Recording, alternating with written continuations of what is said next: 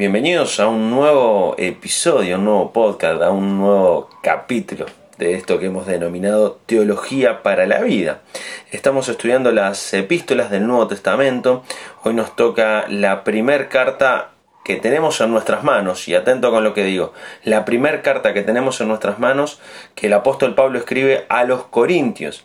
Posiblemente hay una carta anterior a esta, pero bueno, este por lamentablemente, pero por voluntad divina se ha perdido y no está entre nosotros. Hay quienes dicen que hay al menos cuatro cartas que el apóstol Pablo escribe a Corintios y que uno las encuentra mencionadas en primera y en segunda de Corintios. Pero vamos a meternos en esta carta que escribe el apóstol Pablo con claras intencionalidades eh, de poder corregir deficiencias en la iglesia. Y esto frente a, preguntas, a pedidos, eh, a manifestaciones de distintos hermanos que, bueno que le están haciendo a Pablo, le están haciendo consulta, les están este, diciendo, mira, la iglesia está pasando tal cosa, y entonces Pablo va a escribir estas cartas para responder un poco a esas inquietudes, a esas preguntas que hacían los distintos hermanos. Eh, uno de ellos es Cloé, eh, otro de los hermanos es Estefanas, eh, no sé muy bien cómo se pronuncia, discúlpenme. Y otra es, eh, otras respuestas que Pablo hace es a una carta que parece que la iglesia de Corintios le había escrito al apóstol Pablo haciéndole distintas consultas. Pero entremos a lo que es esta carta. discúlpenme, pero un detalle antes. Pablo va a corregir deficiencias en esta iglesia vinculadas a por lo menos tres grandes temas. Divisiones en la iglesia, inmoralidad en la iglesia y en los miembros y desorden en el ejercicio y en las prácticas de los distintos rituales que la iglesia de la iglesia corintio estaba realizando. Así que bueno, eh, capítulo 1, versículo 1, Pablo llamado a ser apóstol de Jesucristo por la voluntad de Dios y el hermano Sóstenes si alguno quiere y, y le interesa puede mirar Hechos 18 y 17 la dejo ahí para que cada uno pueda leer y sacar sus propias conclusiones. Dice, a la iglesia que está en Corinto, a los santificados en Cristo Jesús llamados a ser santos, con todos los que en cualquier lugar invocan el nombre de nuestro Señor Jesucristo, Señor de ellos y nuestro. Y luego procede con el saludo típico, gracia y paz.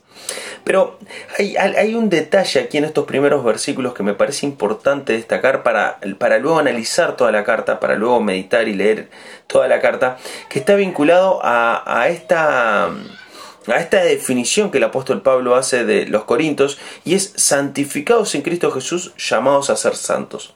En Cristo ya hemos sido santificados, está diciendo el apóstol Pablo, sin embargo somos llamados a andar en santidad. Y, este acento que hace en el saludo inicial va a marcar toda la carta. Somos santificados por Cristo, pero somos llamados a ser santos. El apóstol Pablo en los primeros versículos, desde el 4 al 9, va a reconocer los dones, los talentos, las capacidades que esta iglesia tenía para servir a Cristo. Sin embargo, a partir del versículo 10, y casi que hasta el final de la carta, Pablo va a tratar, como decíamos al principio, de corregir las faltas, de corregir lo deficiente en esta iglesia. Una iglesia muy nueva, una iglesia que quizás eh, eh, en este momento tendría unos dos o tres años de nacida Estamos hablando de una iglesia relativamente nueva y que el apóstol Pablo está pastoreando a la distancia. Seguramente el apóstol Pablo está en Éfeso y le está escribiendo a estos hermanos que están en Corintos, allí eh, al sur de Grecia una ciudad muy cosmopolita, de muchos viajeros, eh, una ciudad muy pagana, muy idólatra, pero donde había un remanente de santificados llamados a ser santos. Esto lo podemos encontrar en el segundo viaje del apóstol Pablo. Si ustedes este, miran ahí lo que es el capítulo 18 de Hechos, van a encontrar un poco más sobre las características de la ciudad de Corintos. Pero entonces el primer gran problema lo encontramos desde el versículo 10 del capítulo 1 hasta el capítulo 4 nos vamos a encontrar con la división. El apóstol Pablo va a manifestar que sabe que hay divisiones y estas divisiones responden a que algunos hermanos eh, consideraban que era más importante seguir al apóstol Pablo. Otros hermanos eh, eh, entendían que era mejor predicador, que era mejor pastor Apolos. Otros miraban al apóstol Pedro otros decían nosotros somos de Jesucristo. Y en la iglesia estas facciones, estos partidismos estaban generando divisiones. No es que uno era más amigos del apóstol Pablo y disfrutaba más de su comunión, sino que estaban atacando a los otros hermanos, eh, tratando de jactarse de que eran mejores que los otros. Este partidismo eh, es atacado brutalmente por el apóstol Pablo, ya que somos llamados a unidad y no a división en la iglesia. Y por eso el apóstol Pablo va a decir en el versículo 13, ¿está dividido Cristo?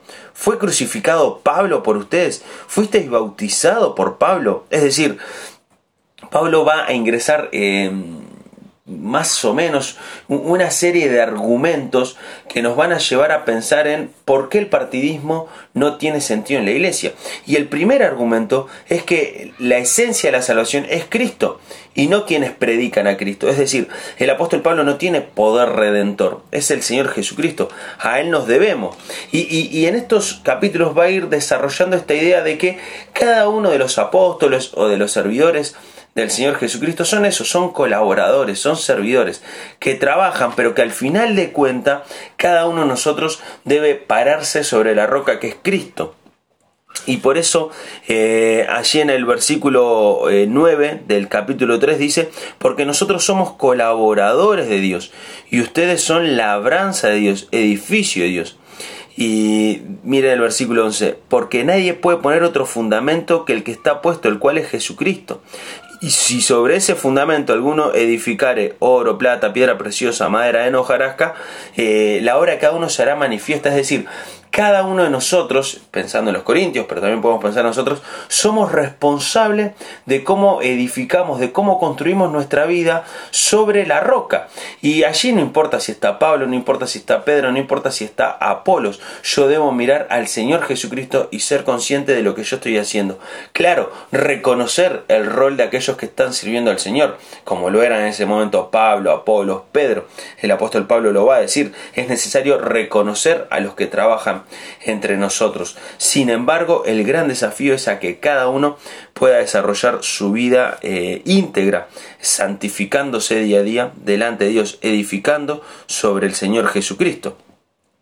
Eh, esto ustedes lo pueden leer, yo no, no, puedo entrar en cada detalle porque la idea de, este estudio es que sea introductorio, pero pueden mirar después estos hermosos primero cuatro capítulos de esta carta y van a ver la gran defensa que el apóstol Pablo hace a seguir al Señor Jesucristo y reconocer a quienes trabajan sabiendo que son colaboradores, que son parte del plan, no son eh, la esencia del plan. El apóstol Pablo no era la esencia del plan de Dios, la esencia es el Señor Jesucristo muriendo por cada uno de nosotros y resucitando como lo va a decir al final de esta carta. Eh, sin embargo, parece ser que en la iglesia, parece ser no, eh, es una realidad bastante eh, clara, mientras uno lee esta carta, que había hermanos que estaban a favor de Pablo, sin embargo había hermanos que estaban en contra de Pablo. Y esto hace que Pablo sea abiertamente criticado. Y Pablo va a defender su lugar de apóstol, lo vamos a ver un poquito más adelante, pero va a defender su lugar de apóstol alegando que él es el padre espiritual de, quienes han creído en la ciudad de Corintos. Eh, como les dije, esta es una iglesia muy nueva y quien llega en su segundo viaje misionero a esta ciudad es el apóstol Pablo, es quien predica y es el instrumento que Dios usa. Sin embargo, ya poquito tiempo después, esos esos frutos de ese trabajo del apóstol Pablo se estaban volcando en contra del apóstol y lo estaban este, atacando. El apóstol Pablo va a defender eso porque reconoce y él entiende que tiene una autoridad espiritual delegada por Dios para servir y para ministrar esta iglesia.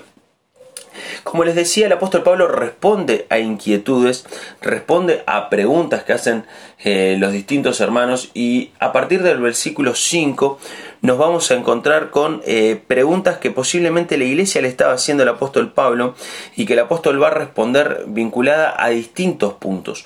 Uno de ellos está vinculado a la inmoralidad dentro de la iglesia. Había personas que estaban viviendo vidas inmorales a nivel sexual dentro de la iglesia.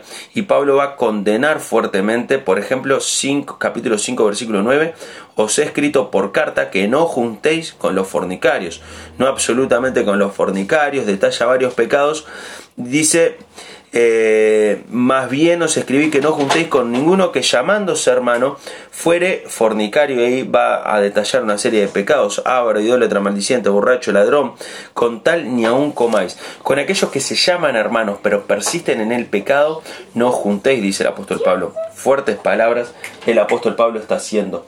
Eh, y un detalle aquí importante es que otro gran problema que parece ser que había en la iglesia está vinculado, miremos el capítulo 6, eh, a cómo los corintos estaban eh, resolviendo sus conflictos, a cómo estaban trabajando el tema de sus conflictos. Eh, parece ser que se peleaban entre ellos, iban delante de un juez y que el juez juzgara. Y el apóstol Pablo va a decir, entre nosotros no debe ser así. No hay hermanos espirituales que juzguen nuestras situaciones, no hay hermanos que nos ayuden a resolver nuestros conflictos. Y mira el versículo 7 del capítulo 6. Así que, por cierto, ya es una falta en vosotros que tengáis pleitos entre nosotros mismos. Eh, ¿Por qué no sufrís más bien el agravio? ¿Por qué no sufrís más bien el ser defraudados?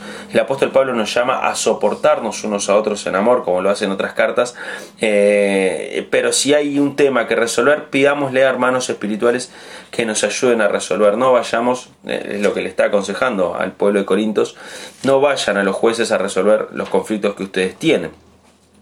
Y luego el apóstol Pablo y, hay un detalle que, mencionaba al principio de este podcast, es que la ciudad de Corintios es una ciudad muy pagana, muy idólatra, y los hermanos que se convertían estaban muy vinculados a la idolatría, al paganismo, eh, a las falsas religiones que había en aquella época, y, esto en una iglesia muy nueva aún tenía mucho peso, y por eso del versículo 12 al versículo 20 nos va a llamar a consagrar nuestros cuerpos eh, a un servicio pleno a Dios, a no unirnos eh, con prostitutas, dice. Había eh, en la ciudad de Corintios un, el templo a, Afrodita, donde se realizaban este, muchos rituales vinculados a la sexualidad, muchos rituales vinculados a la prostitución, y el apóstol Pablo está llamando a no caer en esos rituales que quizás antes practicaban, pero que ahora han sido santificados por Cristo, llamados, recordemos los primeros minutos de estos podcasts, llamados a ser santos. Y hay una pregunta luego que viene que tiene que ver con la santidad, que tiene que ver con el orden en la vida cotidiana eh, que los Corintios le hacen, capítulo 7, versículo 1, en cuanto a las cosas que me escribisteis, bueno le sería al hombre no tocar mujer. Y ahí va a desarrollar una serie de argumentos vinculados al matrimonio. Eh, cómo estar casados, cuándo estar casados, qué significa estar casado, qué pasa cuando alguien se convierte y aún está casado con un inconverso. Y el apóstol Pablo va a dar una serie de consejos y la esencia siempre es servir a Dios. Pero cuando estamos casados no podemos perder de vista el el servir en cierto sentido, ministrando la vida espiritualmente de nuestras esposas y, en el caso de las esposas, de sus esposos. Ese es un llamado que el apóstol Pablo hace. Podemos casarnos, eh, pero entendamos que al casarnos parte de nuestro tiempo va a estar invertido en nuestras familias. Eh, quien no se casa puede invertir el 100% de su tiempo en Dios. Esta es la argumentación básica que el apóstol Pablo va a hacer eh, en este capítulo 9. Eh, y eh, en la primera parte ¿no? del, capítulo, perdón, del capítulo 7, eh, que tiene que ver con el matrimonio y con el gran desafío que cada uno de nosotros tenemos de vivir la vida cristiana. Y el apóstol Pablo va a seguir eh, con un punto más que parece ser le habían preguntado, el capítulo 8, en cuanto a los sacrificados los ídolos. Sabemos que todos tenemos conocimiento, el conocimiento envanece, pero el amor edifica. Y si alguno se imagina que sabe algo, eh, no sabe nada como debe saberlo. Es importante entender, eh, y, aquí se ve muy fuerte, el término amor ha estado apareciendo camuflado en todos estos pasajes anteriores, aquí se coloca en un lugar central eh, explícitamente y, a partir de ahora hasta el final de la carta el amor va a ser el gran eje transversal que hace que la iglesia pueda desarrollarse sanamente. Tiene que haber amor entre los hermanos. Y en este tema de, las cosas que se sacrifican a los ídolos era muy común por el trasfondo eh, de la iglesia Corintios que la carne en las carnicerías se sacrificara a los ídolos y el apóstol Pablo va a decir, si vos comes carne, sacrificada a los ídolos, y, el que te está mirando eh, queda confundido porque dice, ¿cómo este que es salvo eh, come carne y al final está sirviendo también a los ídolos? Dice, mejor no comas. Vos sabés que no tiene nada de malo comer carne sacrificada a los ídolos, pero por amor a, tu hermano, por amor a aquel que está creciendo, que está aprendiendo, no lo hagas. Este es un argumento que también da en el libro de Romanos el apóstol Pablo en cuanto a cómo proceder. Y el capítulo 9 es genial porque el apóstol Pablo allí va a declarar, va a hacer una defensa muy fuerte de su apostolado, va a detallar muy claramente cuál es el compromiso del apóstol y va a dar cuenta de lo que es la entrega del apóstol y el sufrimiento del apostolado. Y esto es importante reconocerlo, tenerlo presente. Eh, a la hora de pensar en aquellos que han entregado todo para servirnos, para, para dejar en alto el nombre de Dios por amor a cada uno de nosotros. Y es importante ver cómo toda la carta va a, va converger de alguna forma. Eh, arranca eh, detallando lo malo de las divisiones, arranca detallando la inmoralidad sexual eh, y comienza a colocarse poco a poco en el desarrollo cotidiano de la iglesia, que tiene que dejar esas cosas atrás, pero que en la práctica cotidiana también tenía problemas que tiene que dejar atrás, vinculados a cómo desarrollaban sus rituales a cómo vivían la vida y va a colocar cuál es el lugar bueno, va a atacar la idolatría nuevamente en esta nueva idea de que los cristianos no debemos vivir en la idolatría. Recordemos que Corintos es una ciudad idólatra, y en el capítulo 10 va a a detallar el ejemplo de Israel como un pueblo que se aleja de Dios, que se vuelve idólatra y que tiene las consecuencias. Y, este mirar la idolatría, el apóstol Pablo lo va a colocar eh, desde la cena del Señor, desde ese momento de comunión de los hermanos donde parten el pan, donde toman el vino pensando en el Señor Jesucristo. Bueno, los hace sentar en ese lugar para mirar la idolatría desde ahí. Y cuando miramos la idolatría desde la cena del Señor, eh, no podemos hacer otra cosa que caer rendidos a los pies de Cristo y pedir perdón por ser idólatras. Por eso les decía al principio, recordemos, santificados eh, llamados a ser santos, el ejercicio cotidiano de tratar de ser imitadores de Cristo, como dice el capítulo 11, versículo 1. Y ahí el apóstol Pablo, eh, eh, yo diría que es una especie de apéndice en esto que viene desarrollando y en lo que va a seguir desarrollando, que está vinculado a cuál es el rol eh, del hombre y cuál es el rol de la mujer en la congregación y cómo debe desarrollar cada uno su rol en la vida cotidiana de la iglesia. Y ustedes pueden leerlo, pueden este, mirar qué es lo que Dios les enseña con este capítulo, pero claramente hay roles definidos, hay diferencias entre el hombre y la mujer no, frente a la salvación, eh, miremos por ejemplo capítulo 11 versículo 11, pero en el Señor ni el varón es sin la mujer, ni la mujer sin el varón, porque así como la mujer procede del varón, también el varón nace la mujer, pero todo procede de Dios. El apóstol Pablo va a establecer que hay diferencias entre el hombre y la mujer, pero que delante de Dios somos todos iguales. En el orden cotidiano de la vida de la iglesia tenemos que reconocer que hay diferencias, que hay un llamado diferenciado para hombres y para mujeres. Sin embargo, delante de Dios, frente a nuestra salvación, frente a la salvación de nuestras almas, somos iguales. Y esto está en el marco de la cena del Señor que ya venía desarrollando en el capítulo 10 y ahora va a continuar desarrollando cómo se debe administrar, cómo debemos vivir la cena del Señor. Desde el versículo 17 hasta el final de este capítulo, el apóstol Pablo nos va a hablar de la importancia de la centralidad de ese tiempo de comunión entre los hermanos y cómo debemos vivir el partimiento del pan y el tomar vino, así como el Señor Jesús lo instituye eh, sobre el final de los evangelios, eh, diciéndonos que hagamos esto en memoria de Él hasta que Él venga a buscarnos. Y nos vamos acercando al final de la carta, del capítulo 12 al 14. El apóstol Pablo eh, nos va a hablar de los dones, de esas capacidades que Dios nos da para servirnos unos a otros en la iglesia y para servir también eh, a quienes aún no han creído en Cristo.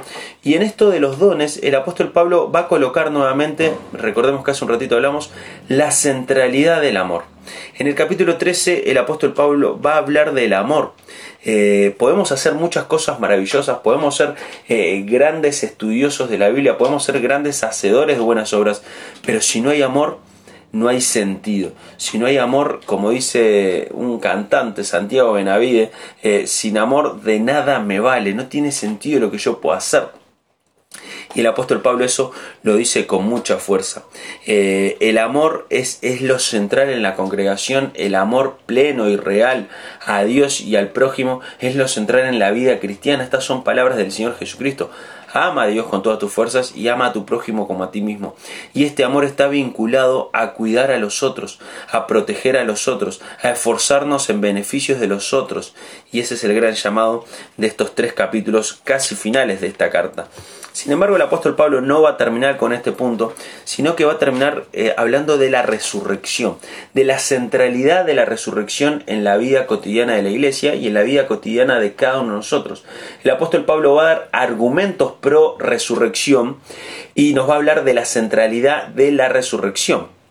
Y el primer argumento pro resurrección que da es recitar un credo ya conocido en ese momento, un credo recitado por los primeros cristianos, que comienza en el versículo 3, porque Cristo murió por nuestros pecados conforme a la escritura, fue sepultado, resucitó el tercer día conforme a las escrituras, apareció a Cefas, Pedro, eh, después a los doce, después apareció a más de 500 hermanos a la vez, de los cuales muchos viven aún y otros ya duermen, después apareció a Jacobo, después a todos los apóstoles, y coloca el apóstol Pablo, y al último de todos como una abortivo me apareció a mí. El apóstol Pablo podía defender la resurrección de Cristo y quien, quien dijera en ese momento esto es mentira, le podía decir, ¿por qué no vas a hablar con Pablo, con Pedro que todavía está vivo? ¿Por qué no vas a hablar con uno de estos 500 que estuvieron frente a la resurrección de Cristo que aún está vivo? La resurrección de Cristo es un hecho eh, real, verídico, comprobable históricamente. Tenemos una fe centrada en un hecho que se puede comprobar históricamente. Eso no hace que sea menos fe, no lo hace más racional, porque la fe es que esa resurrección es para salvación de nuestras almas. Es creer que podemos tener entrada ante el trono celestial gracias a la resurrección. Pero el hecho de la resurrección es un hecho racional constatado históricamente.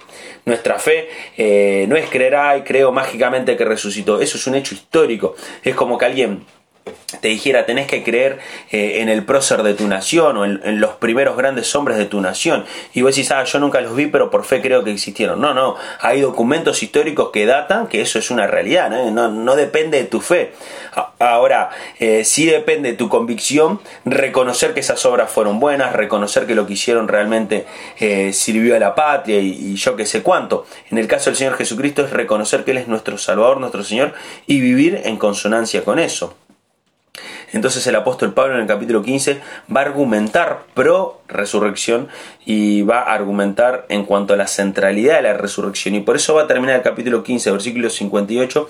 Así que hermanos míos, amados, estad firmes y constantes, creciendo en la obra del Señor siempre, sabiendo que vuestro trabajo no es en vano. La resurrección hace que nuestro trabajo en el Señor no sea en vano. Si Cristo no resucitó, dice también en este capítulo 15, que somos los más dignos de lástima. Pueden leerlo ustedes personalmente cuando miren este capítulo.